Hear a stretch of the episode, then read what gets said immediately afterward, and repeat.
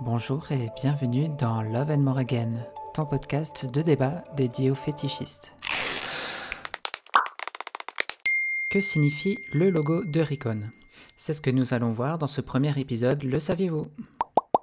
Pour la petite histoire sur Ricon.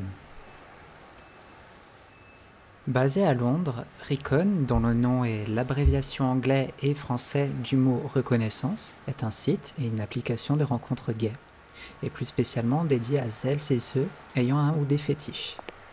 Lancé en 2014, puis développé en 2010 par l'arrivée des applications mobiles, c'est notamment grâce aux bouche à oreille sur les réseaux sociaux et en organisant ses propres événements de rencontres dédiés que Recon s'est popularisé au fur et à mesure des années dans le milieu fétiche gay.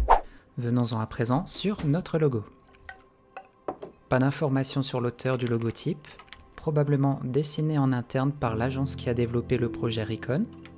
D'après Web Archive, le logo est pratiquement le même depuis son apparition sur le site web en 2004.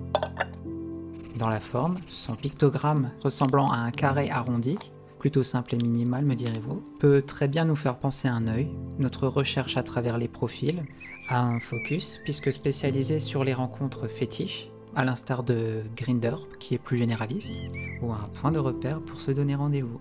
Ce pictogramme fait partie intégrante du nom, étant donné qu'il est placé comme la lettre O de Recon. Venons-en à présent à la symbolique des couleurs. Le logo Recon est composé de trois couleurs, le rouge, le blanc et le noir.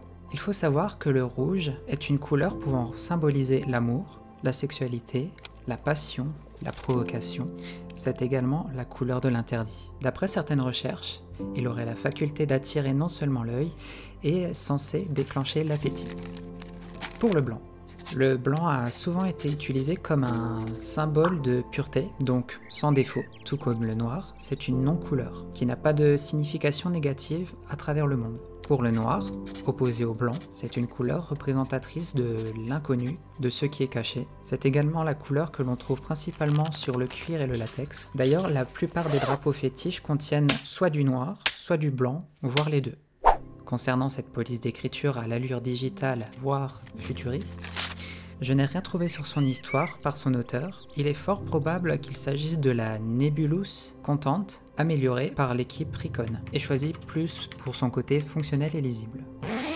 Avant de vous quitter, je tiens à préciser que ce contenu n'est pas sponsorisé. Je le propose car il est un outil permettant de faciliter les rencontres et également dans l'espoir de découvrir davantage de personnes au quotidien. Je vous dis à très bientôt pour un prochain épisode, le saviez-vous? Vous pouvez réagir avec le hashtag Lama Podcast.